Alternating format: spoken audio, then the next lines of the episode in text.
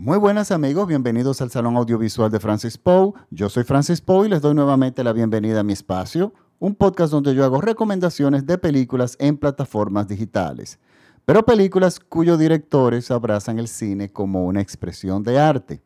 Para esta semana les traigo una recomendación de la plataforma de Netflix.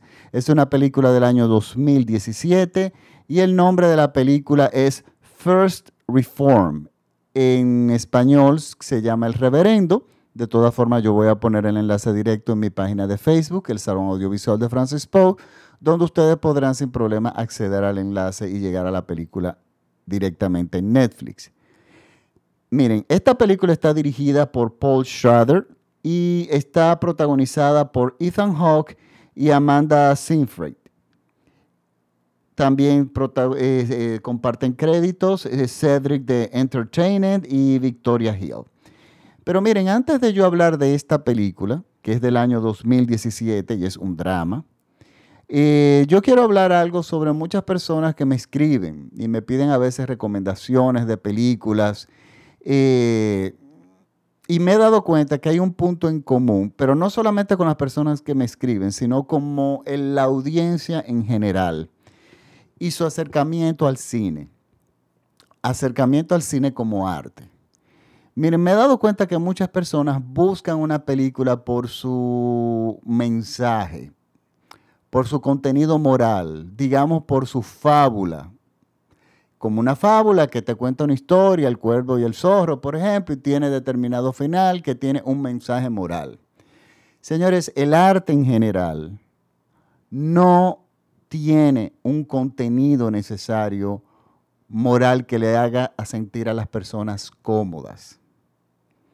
El mejor ejemplo que yo le puedo dar es una sinfonía o una, la sinfonía patética de Tchaikovsky, vamos a suponer. Nosotros le dicen la patética porque tiene una gran carga emocional que no es necesariamente representación de felicidad. Vemos un conflicto, vemos un sufrimiento expresado de una forma magistral en las notas musicales con el recurso de una gran orquesta. Pero ese conflicto no sabemos qué es, podemos entender de alguna forma sensorialmente qué es lo que es, pero nunca va a tener una solución. Una sinfonía, la patética, no tiene un, un final feliz, no tiene una solución moral, no tiene un mensaje de vida, es simplemente los sentimientos, o sea, es la parte sensorial. Y así es el arte, así es la pintura, así es la literatura que nos lleva por la vida de una persona. Los artistas nos prestan su alma. Nosotros la podemos tomar prestada, la podemos entender, podemos darle una lectura y se la devolvemos. Eso es el arte. El arte no necesariamente, no es una, una película que tiene que decirte, bueno, miren, yo me he dado cuenta de lo siguiente, estamos en una época donde hay una, esto es fuerte lo que voy a decir, pero es una plaga de charlas de motivación y de personas motivadoras. Estamos hablando que es una industria multimillonaria. Y esa industria multimillonaria eh, lo que busca es motivarte para el progreso en su mayoría. Son, en gran parte son contratadas por las empresas para que motiven a sus empleados que están desmotivados porque no les suben el sueldo. Ellos prefieren pagarle a una persona un dinero para que los motive y eso los marea dentro de seis meses antes que vuelvan a caer en su situación real. Te hacen sentir culpable de que el éxito económico o profesional es culpa tuya, o sea, te, te dicen que, que tú no has hecho lo suficiente. Eh, no toma en consideración el medio ambiente que tú desarrollas, y que, en, que tú en que has crecido y, que, y tus compromisos personales. O sea, es muy fácil acusar a una persona de que simplemente no tenga eh, una vocación empresarial simplemente porque sea una persona incompetente. Entonces, las charlas de motivación tiene doble filo, pero una de las cosas que me he dado cuenta es que las personas que están muy metidas en eso, que son muchísimas, son personas, es verdad que son personas muy inquietas, son personas que quieren saber mucho, pero en cuanto se, en lo que se refiere al cine, ellos te dicen, mire, si tenemos un protagonista que, por ejemplo, se, se, se suicida, la persona, el discurso te escriben y te dice, a mí no me gustó la película porque él no debió haberse suicidado, él debió haber buscado ayuda, él debió haber echado para adelante porque hay soluciones para los problemas, etcétera, etcétera. Si eso fuese así, la gente no se suicidara. Si fuera tan sencillo como un cambio de actitud o como decir sacar de adentro, de adentro, la gente no se suicidara. El ser humano es sumamente complejo. Entonces nosotros tenemos que entender esa complejidad y sobre todo la de los artistas para saber apreciar eso transformado en arte y saber darle la lectura perfecta. Y esto pasa absolutamente con todas las artes, con todas las artes. Miren, yo eh, realmente eh, es como cuando estamos leyendo un libro. Yo recientemente leí un libro eh, de, un autor dominicano que se llama José Ramia, que se llama El cuadro. Y el cuadro es simplemente la narrativa de cómo una familia es afectada durante décadas por la obsesión de un miembro de la familia de tratar de buscar la autenticidad a un cuadro que promete ser un cuadro muy valioso de algún pintor del siglo XIX. Nunca se consigue identificar al cuadro, nunca se consigue entender la validez, pero esa persona sacrifica a su familia, sacrifica eh, las vacaciones, la felicidad de su familia simplemente por esa obsesión. Y la, el libro está contado desde el punto de vista de una de las víctimas de este cuadro. Señores, ese libro a ti te atrapa. Es un libro muy fuerte de leer, pero al mismo tiempo es divertido. Pero cuando uno lo termina, ya ahí acaba mi compromiso con el autor y yo sigo con mi vida. Entonces tenemos que entender eso, que el cine es eso. porque inmediatamente nosotros entendamos que es eso, que el cine no es una película de mensajes, que el cine no es vida real. Cuando tú oyes personas diciendo, no, es que a mí me encanta ver las películas basadas en vida real, porque de alguna forma, como lo he dicho antes, no desligan que la vida real y el cine o el arte no son cosas diferentes, no es lo mismo. El cine no es vida real. Entonces, esto es muy importante para tenerlo, para hacerle justicia a una película. Hay que hacerle justicia a una película por su contenido artístico antes de lo que tú personalmente de repente dices, ay no, pero yo no hubiese hecho esto y a mí no me gusta ver ese tipo de cosas. A mí lo que me gusta ver películas de finales felices, de chicas que salen de la pobreza y se convierten en mujeres exitosas y felices y que se casan con un príncipe azul. Hay cine para eso. Pero si usted se acerca a personas que van a recomendar cine de arte, usted no se van a encontrar con este tipo de películas. Este tipo de películas que son para fines de mindfulness o de ese tipo de cosas, de mensajes, de, calidad de vida, de meditación. Eh, eh, el, arte no es eso. Tenemos que, tenemos que estar eh, muy claros en ese sentido. Y al igual que los artistas tampoco son nuestros amigos. Yo quiero poner un ejemplo. De hecho, se estrenó un documental ahora en Prime, en Apple TV Plus. Me estoy saliendo un poco del tema, pero quiero abundar más de esto, sobre esto. Sobre un documental que ha salido otra vez sobre el tema Mia Farrow y Woody Allen.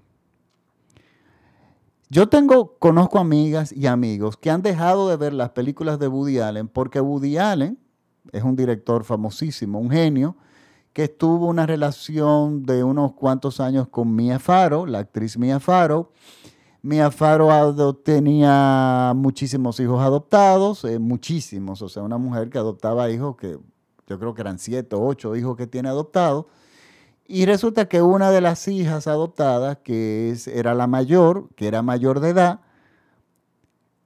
tiene una relación, eh, eh, una relación personal, emocional, con Woody Allen y Mia Farrow lo descubre. Yo entiendo que eso es muy difícil para Mia Farrow desde el punto de vista personal, al igual de que de cualquier amigo que haya tenido Woody Allen cerca, es una situación muy difícil. Pero Woody Allen no es mi amigo ni Mia Farrow tampoco. Woody Allen no es una persona, es un artista al cual yo siempre le rendiré culto a su arte, porque es un verdadero artista. Su vida personal no tiene nada que ver absolutamente nada que ver con la apreciación del arte.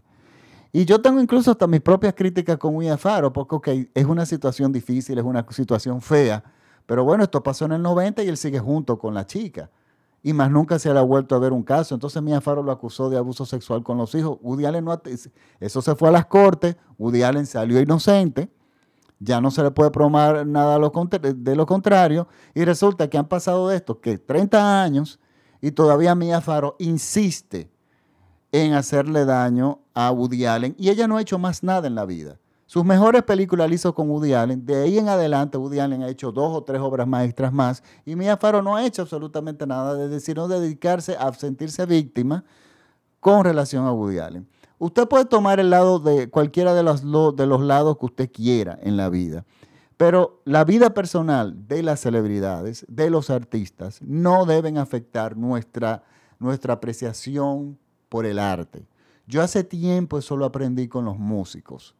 Yo conozco músicos que son increíblemente nobles tocando, que tienen un gusto impecable, que tienen un talento desbordante, pero son personas que yo no lo siento en el comedor de mi casa tener una conversación conmigo porque son personas realmente malas.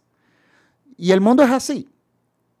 Entonces tenemos que aprender a apreciar el arte de esa forma. Entonces yo quiero por eso volver a esta película a la que voy a hablar hoy, que voy a recomendar, que se llama First Reform, el reverendo. Es una película del año 2017 y fue una película que ganó muchísimos premios, recibió muy buena crítica unánime y es dirigida por Paul Schrader. Schrader. Paul Schrader lo conocemos y hace tiempo seguimos su carrera, no tanto como director, aunque le ha ido bien como director, pero ha sido un poco irregular, pero sobre todo como guionista. Él es, señores, nada menos y nada, nada más y nada menos que el guionista de la película Taxi Driver de Martín Scorsese, la cual es una obra maestra, pero no solamente Taxi Driver, también El Toro Salvaje, que es otra obra maestra de Martín Scorsese. Son películas perfectas y esos guiones son perfectos. Y luego de ahí él hizo muchísimos guiones, películas unos mejores que otros, pero todas películas que de alguna forma se destacaron. Y resulta que Paul Schrader está dirigiendo. Esta película es simplemente magnífica. Esta es la mejor actuación que yo he visto de Ethan Hawke en mi vida. Realmente, este actor realmente se destaca en esta película. Y la película eh, está escrita y dirigida por Paul Schrader. ¿Y qué nos cuenta? Eh, es un ministro, es la historia de nuestro protagonista, que es Ethan Hawke, es un ministro de una congregación pequeña, de una iglesia pequeña, eh, en Upstate New York. Y su iglesia es una iglesia, la que se le tiene asignada, que va muy pocas personas, porque aunque sí tiene un gran valor histórico, las visitas son más a la iglesia como un lugar de, como un museo porque en esa iglesia era una de las paradas de los esclavos cuando se escapaban hacia el norte del, sur, así los escondían ahí para que pudieran seguir hacia el norte y llegar a Canadá. Y había unos, grupos de iglesias que habían hecho un camino, un, digamos, un pasaje de, de, puestos donde iban dándole asistencia de, en diferentes distancias hasta llegar a Canadá aquellos negros que poco a poco se escapaban y ellos estaban, eh, buscaban darle la libertad. Entonces la, iglesia es una iglesia que más que iglesia es un museo, lo cual le da él mucho tiempo para pensar, no tanto para tratar almas, y, él está, encargado del mantenimiento, de limpiar los jardines, de la tubería. Eh, ¿Qué pasa con nuestro personaje? Nuestro personaje tiene un pasado que ya es un pasado muy duro, es un pasado muy difícil y como muchísimas personas que le han pasado estas tragedias tan grandes, muchísimas veces se dan la espalda, una forma de desesperada de buscar algo de paz y algo de entendimiento y de lo que le pasa o, de buscar herramientas para poder lidiar con eso, muchos se dan la vuelta y entran en diferentes tipos de iglesias. Este, este nuestro protagonista, entra en una iglesia, se convierte en, digamos, en un ministro, pero su fantasma, su conflicto, lo que lo atormenta, no lo abandona, lo acompaña a él día a, lo acompaña día a día él. Y ningún versículo de la Biblia, ninguna página de la Biblia, ninguna oración de la Biblia es le está empezando a servir para él poder lidiar con esto que lo está poco a poco destrozando. Y es una persona de fe, pero simplemente él no puede. Entonces aquí, por eso es que yo hablo de las personas que dicen no, que no ponen de su parte, no. Nuestro protagonista es una persona que está en la fe y simplemente no puede con lo que le persigue. Lo está destruyendo de dentro hacia afuera. Y su situación se complica o digamos cambia cuando entra un personaje en su vida que es una chica que tiene, que, tiene fe, que está embarazada y quiere de alguna forma hablar con él en forma de, de digamos, de confesarse o de buscar consejos. Y resulta que, bueno, resulta ella habla que su esposo, que es un guerrero ambientalista, que es muy pesimista, que el mundo alrededor de él ve que, va a desaparecer por el, el, deterioro de los mares, de los recursos naturales, y él entiende que la tierra es un sitio donde no se puede traer nadie a vivir, pero resulta que la esposa o la novia está embarazada y él quiere terminar ese embarazo. Ella no quiere, pero ella lo, lo ama. Entonces, bueno, ella busca, se acerca a nuestro protagonista para en busca de paz o de consejo. Y bueno, y ahí continúa nuestra película. Y ya ustedes más o menos tienen la idea de por dónde va. Yo no quiero decirle absolutamente nada, por, más nada, porque bueno, ya sería en spoiler, podríamos entrar en spoiler, pero eh, ¿qué pasa con esta película? Esta película está llena de metáforas que debemos saber darle la lectura correcta. Es una película que de repente ustedes se van a encontrar eh, un poco perdidos al final de la película, pero no, no tiene nada de complicado. Es simplemente uno saber entender y, eh, y, y explicar la metáfora, saberla observar dónde está y qué es lo que el director realmente quiere hacer. Entonces, él, esta película es realmente maravillosa es una verdadera obra de arte. Está filmada, miren, es impresionante. El guion está tan, tan, bien hecho y la película fue tan planificada que se filmó solamente en 20 días.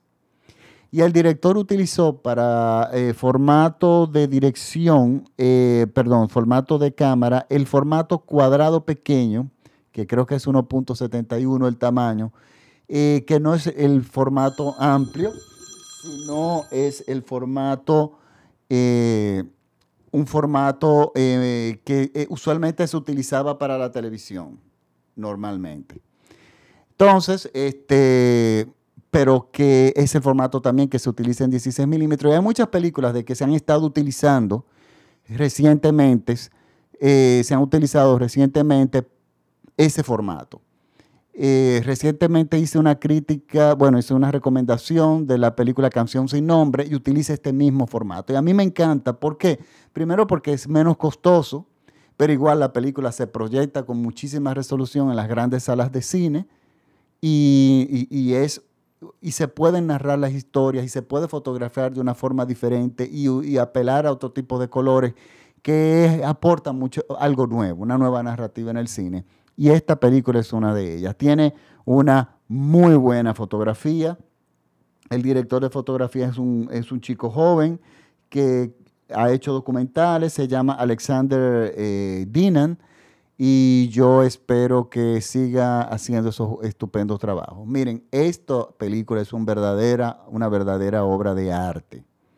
Es una verdadera obra de arte. Por lo tanto, tenemos que verla, apoyarla y disfrutarla, sobre todo. Quiero también darles una muy buena noticia.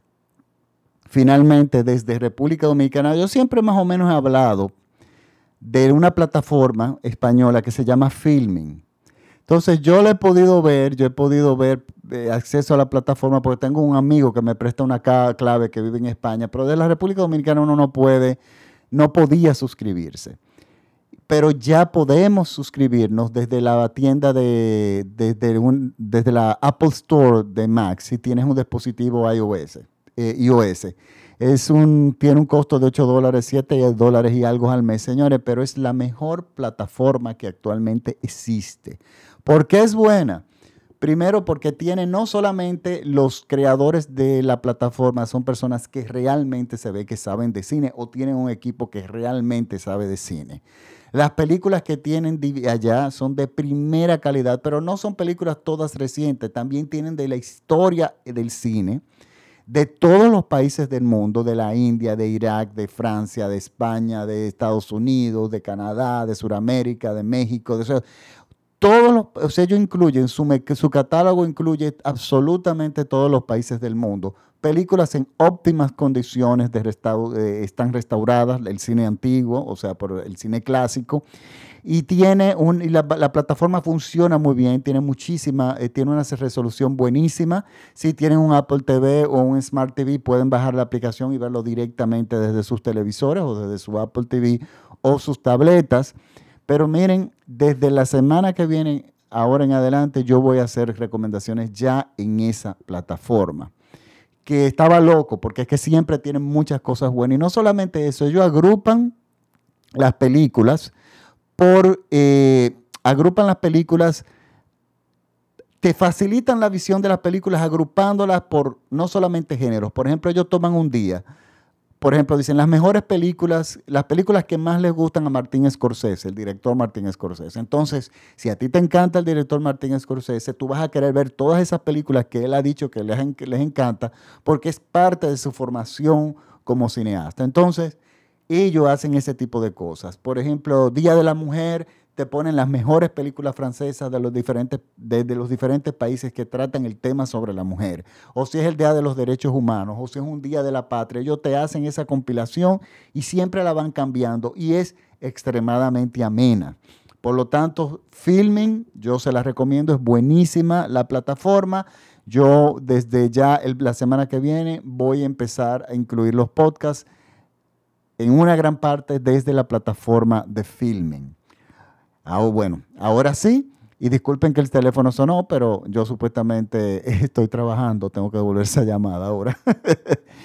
Trabajo, ustedes saben que todos somos eh, pluriempleo en mi país. Pues bueno, eh, muchísimas gracias por la sintonía. Por favor, si les gusta mi podcast, compártanlo con sus amistades. Estamos, eh, me pueden seguir en el Salón Audiovisual de Francis Poe, en Facebook, en Twitter como arroba Francis Poe, al igual que en Instagram donde yo solamente, eh, no solamente cuelgo estos, eh, los podcasts, sino que también recomiendo películas, pongo documentales, eh, hago, pongo artículos y mucha información del cine en general. Sobre todo que hago recomendaciones de películas que de hecho no, es posible que yo no le haga un podcast, pero que realmente son buenas y vale la pena verlas. Entonces, síganme por favor en arroba Francis Recuérdense que estamos también eh, eh, somos escuchados en todo México vía radiola.com.mx. También pueden escuchar el Salón Audiovisual desde esa plataforma.